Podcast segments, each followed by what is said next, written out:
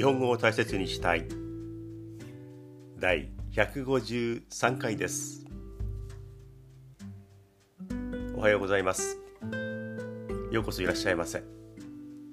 また土曜日の朝に録音をしています。皆さんはどんな時間帯に聞いてくれているんでしょうか？どんな場所でどんな風景の中でどんな家にお住まいで、えー、そばに誰かいますか？何をしながら聞いてくれているんでしょうか？朝食を食べながら聞くもんでもないですね。うんランチでもないかな。車で移動中とか、えー、寝る前とかもう何もすることがない時とかかもしれないですね。でも本当に聞いてくれてありがとうございます。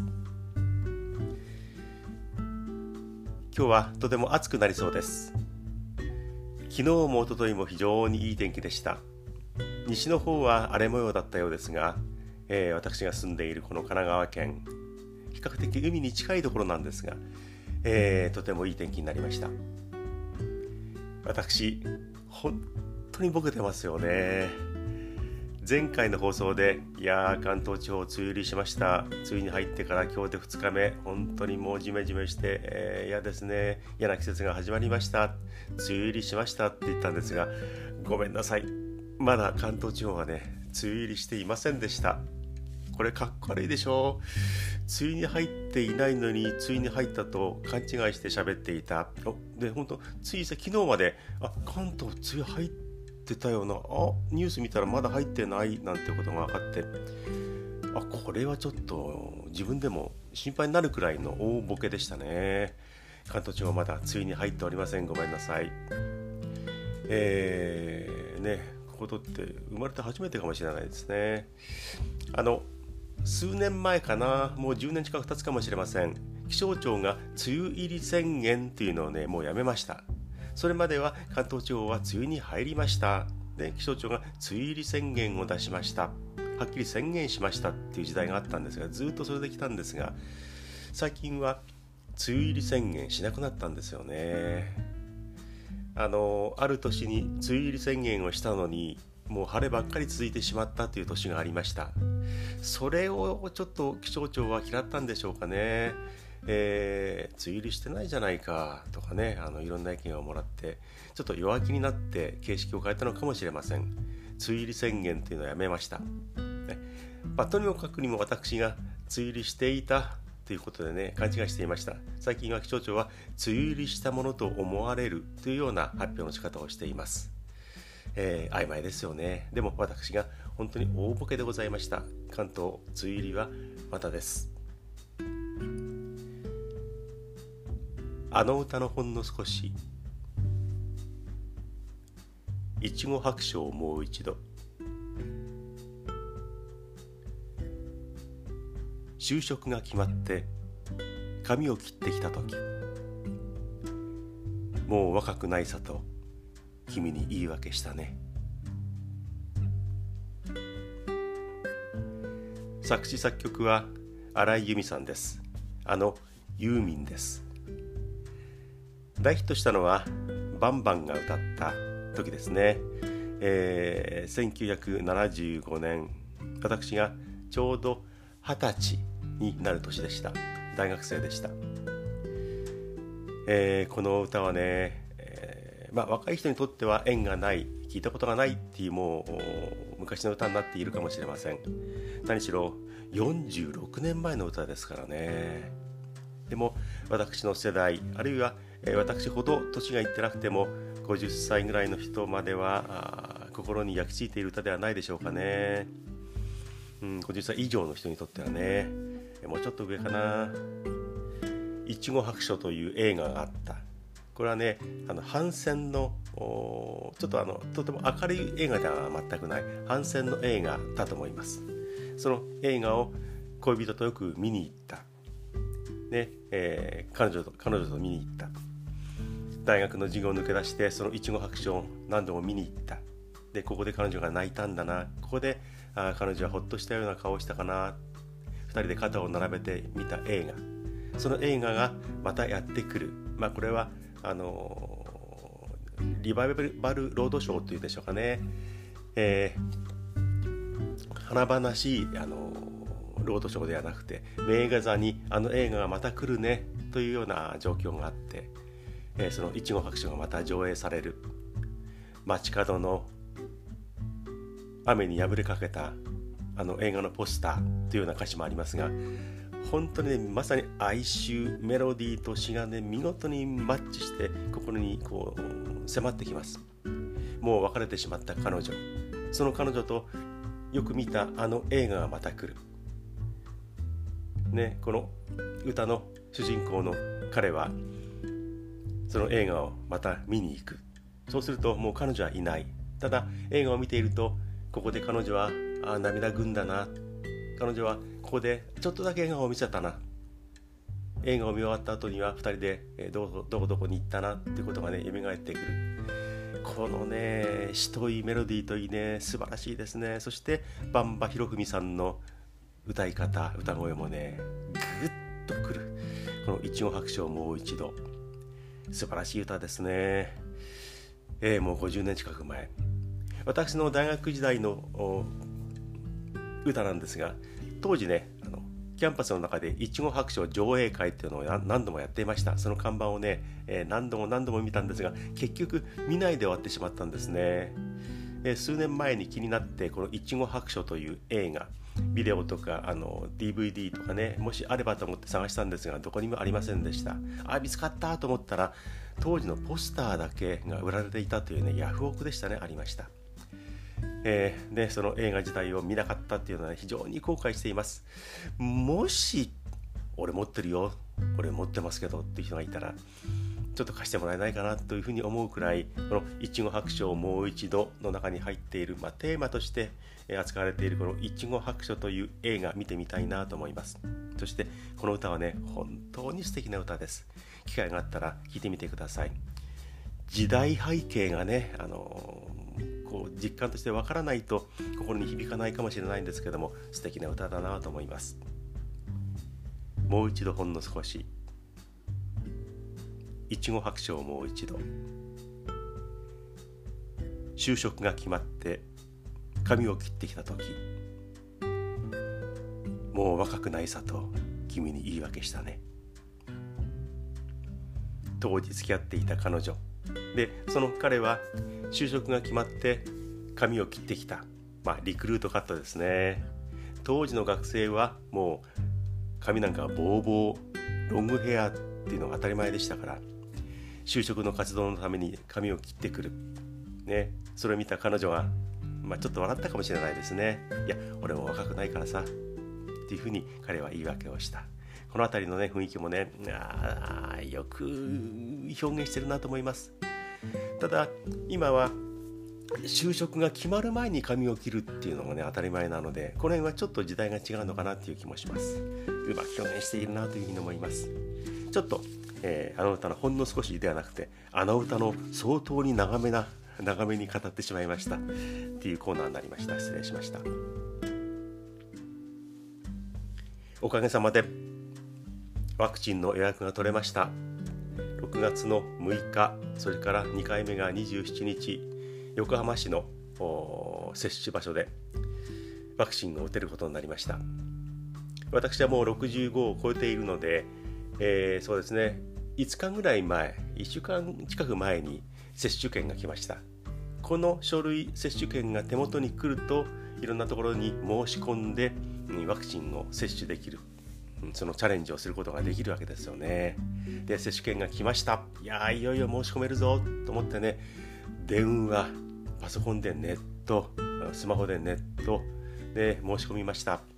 これは私だけではなくて私の妻もそれから長男も一緒になって私のこの接種券の番号とかね生年月日とかもう手元にコピーしておいてスマホでスマパソコンで電話でもうねやってくれました、ね、丸3日ずっと朝からかけました。かけるたんびにおかけになった電話番号は現在大変混み合っています。あダメだ。もう一回。この電話は大変混み合混み合っています。もう一回。おかけになった電話番号はもうね NTT のコメント繰り返し繰り返し自動再生されるそのコメントがね耳に焼き付いています。もう丸3日間やって全全くダメでした。もう全然ダメ。で全然ダメであもうこれもう接種できないかなと思っていたら追加で、えー、日程も増えてワクチンの本数も増えましたよっていう日にちがあってこれ28日でしたかね。その日にね、それまでと同じように3人で手分けをしてもういろんな各病院各、えー、大掛かりに接種をしてくれる会場とかねそれから横浜市の代表のところにも電話をしました。電話しまくりました。で追加された部分があったんでしょうね。それにちょうどね本当にラッキーでした。私の長男が申し込みに成功してくれました。3人でやっていたら長男が「あ取れたよ。あ空いてる取れた」取ってくれた。でしばらくしたら「あもうちょっと早く打てる日にちが空いてるのがあるよ。こっちに切り替えるね」ででまた切り替える。3回ぐらいね切り替えてくれてできるだけ早い日にちを取ることができました。6月6日が取れたわけですね。もうすぐ第1回の接種がやっていきます。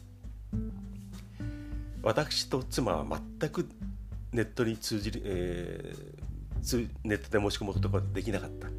でね息子はできた。これね彼は若いからスマホの扱いも非常に素早いし慣れているっていうこともあります。でも大きく違っていたのは私と妻はドコモだったんですね。で息子はソフトバンクでした。ソフトバンクのスマホでやったらあっという間に通じて切り替えも何度もできて早い日にちが取れた。ドコモは全然ダメでした。この辺りは今は年配の人しか基本的に申し込みはできない65歳以上ですからそういう人はやっぱりドコモを使っている場合が多い。お孫さんや息子さんや娘さんに、えー、手伝ってもらっている人は、まあ、ソフトバンクとか au の人もいるかもしれませんが基本的にドコモの人が多い。だから集中する。つながらない。でもソフトバンクは強かったですね。この時ばかりはああ息子ソフトバンクいつまでやってんだろうなと思ってたら息子はソフトバンクでよかったと思いました。おかげさまでいよいよ6月6日第1回の予防接種、えワクチンを受けることができるようになりました、えー、聞くところによると私の同年代の人も申し込める人でもまだ予約が取れないっていう人がいるようですけれどもね、えー、私は本当にラッキーでありがとうございます。長男様ということで取ることができました。この後はね妻がワクチンを接種できるようになったら私私も協力する。で息子の時には私も協力するということでもう一家総出でワクチンゲットのために頑張ります。私はとりあえず予約を取ることができました、えー、ちょっとねほっとしたような気がします。ワクチンを打てばコロナにかからないというわけではないんですが、えー、2回打てば少し安心だなというふうに思います。ワクチン関連でいうとアメリカの話題がよく届いてきます。ワクチンを打てば1億円当たりますよ。ワクチンを打ったらその場で削りくじで5億円当たりますよ。で昨日あたりのニュースで、えー、ありましたね。うんとドラッグストアチェーンでやってるドラッグストアが、えー、やっぱり商品賞金、うん、これ商品は商品券のようなものがあるそうですね。で中には、えー、そうクルーズ。船旅をプレゼントします。1週間の船旅。これが当たります。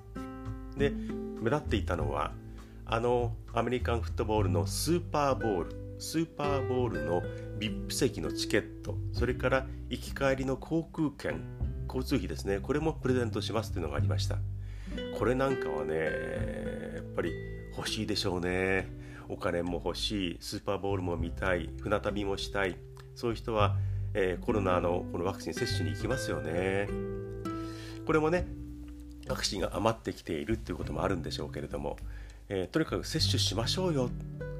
であの全体でもどんどんどんどんワクチンを打ちましょうっていう大きな流れですよね。この辺り本当にアメリカのスケール感ダイナミックだなと思います。あれだけ苦しんでいたコロナに苦しんでいたアメリカがこうなって商品賞金を、うん、合成につけてワクチン接種を流している。ね、いろんな条件もあって、えー、スーパーボールのチケット欲しくてもそのワクチンをもう受ける権利があのない。だからそのくじに参加できないって人もいっぱいいると思うんですけれどもできるだけ打ちましょうねっていう人を、えー、打たせる気にするこの大胆な作戦っていうのはすごいですね。中にはワクチンは打ちたくないっていう人もいると思います。体が心配。でどうしても嫌だなって人もいるいる。そういう人にも打ってもらうためにいろんな手を使いますよね。自分は大丈夫なんて人もそうか1億円5億円当たるなら打ってみようかっていう風になるかもしれないですね。昨日あたりは1億円当たったっていうね若い女性のインタビューをやってました。顔出しでやっちゃって大丈夫かなと思うんですけどもねとっても嬉しそうにして1億円ゲットというインタビューがありました。車の購入とかねいろんなことに使いたいというふうに話していましたけどもワクチンを打ったら1億円が当たった5億円だって当たっちゃう。ね。えー、ワクチンを打ったらコロナにも、ね、強くなるコロナの心配がなくなってきますけれども5億円当たって少なくとも熱は出ちゃいますよね。ねびっくりしました。はい。前回お話ししたようなことをまたね、話してしまいました。最近ね、思います。外出も控えている。それから人と喋る時にもなんとなく距離を置いて、当然マスクもしている。人がいっぱいいるところにはちょっと、うん、近づかないで遠回りして歩こうかなとかね、考えます。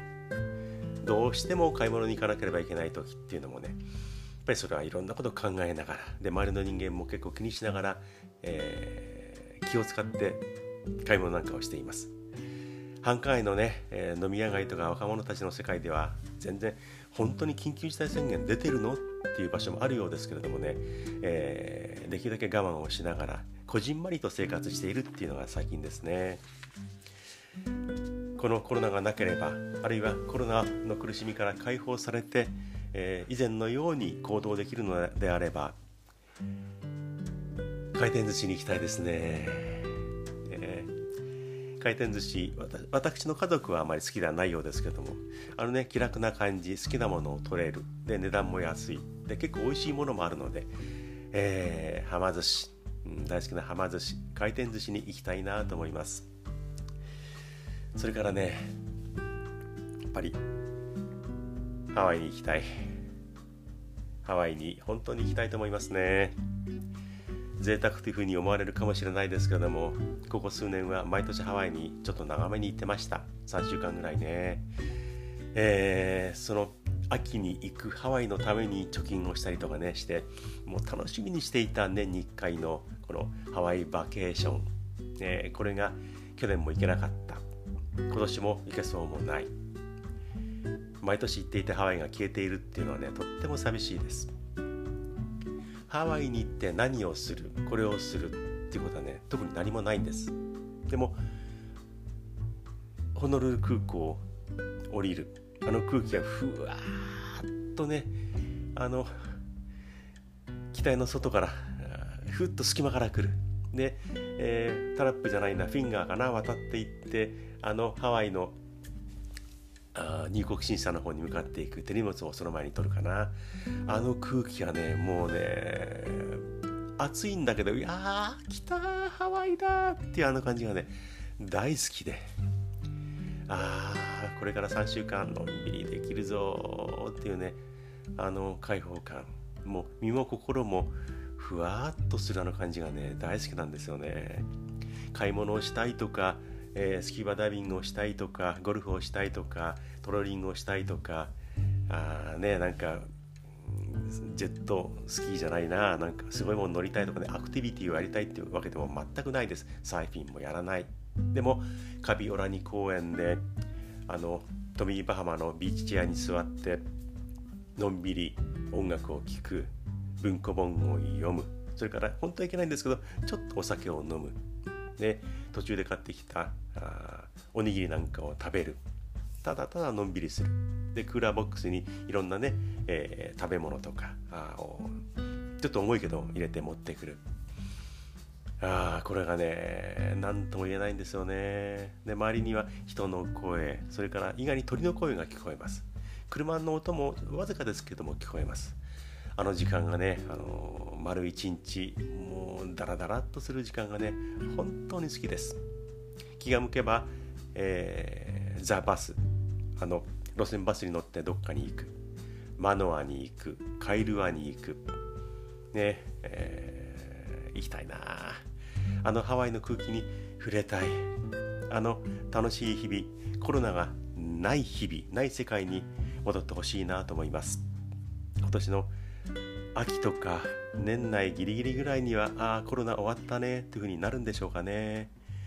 心から待っています。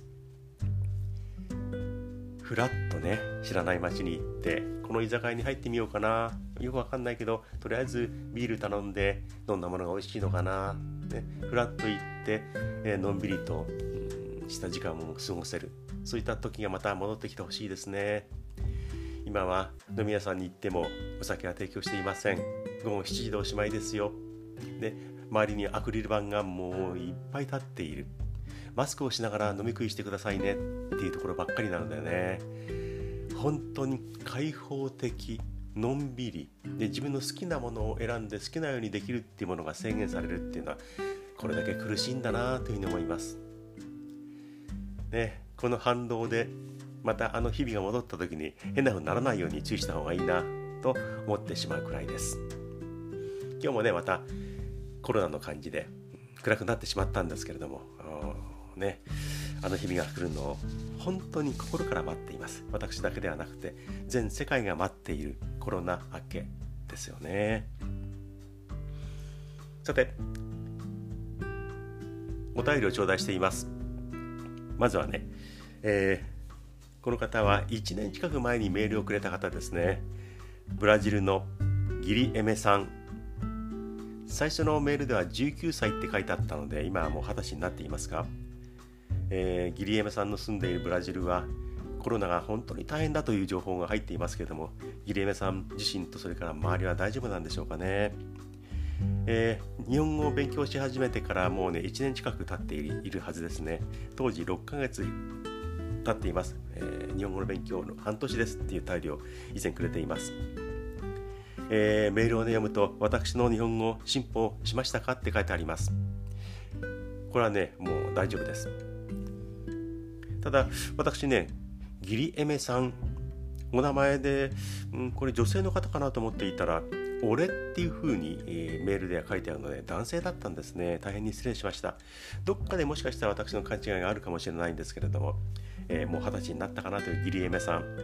あのコロナ気をつけてくださいね。でまた、えー、聞いてメールを送ってほしいと思います。本当に嬉しいです。ありがとうございました。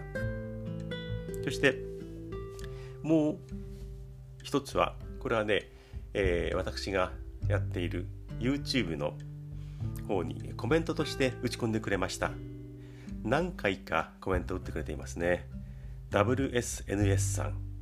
この方は TikTok で私に出会ってそしてこのポッドキャストを聞いてくださって YouTube の方も見てくださっている聞いてくれているという方です。本当にありがとうございます。コメントの内容を見てみると暑さが苦手だそうですね。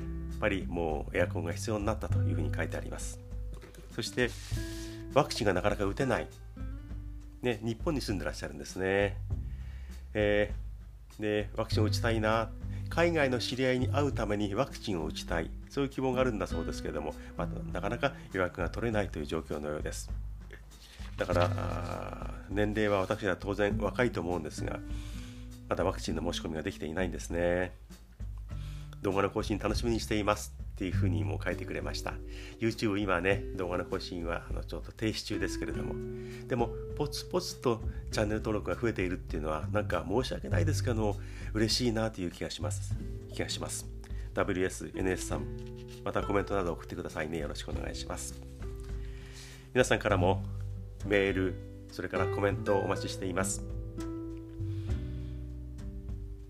アドレスは大切 .japanese.gmail.com こちらの方に日本語でなくても短いコメントでも何気ない文章でも構いません。送ってください。質問とか意見とか、まあ、お待ちしています。YouTube こちらはゆっくり日本語ゆったりトーク。40本分もうすでに配信してありますので、えー、できればチャンネル登録をして楽しんでみてください。私の昔のね喋りというかね40本前だからかなり前のものもあります。1回目2回目のね YouTube なんか聞いてみるとこんなの配信したのかって恥ずかしいものもあるんですが、えー、YouTube でもね見て聞いてほしいと思います。実は TikTok も新たに始めています。